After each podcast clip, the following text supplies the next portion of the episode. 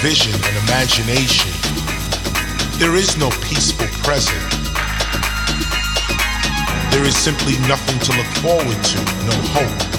If we all committed to our future, we would all live in peace knowing that we built the life that we wanted to live. But your future is whatever you decide it is going to be. But your future can be whatever you decide. It is truly the cosmic sketchpad of your life. The future is the actual realm of creativity. It is where your ideas are instantly real.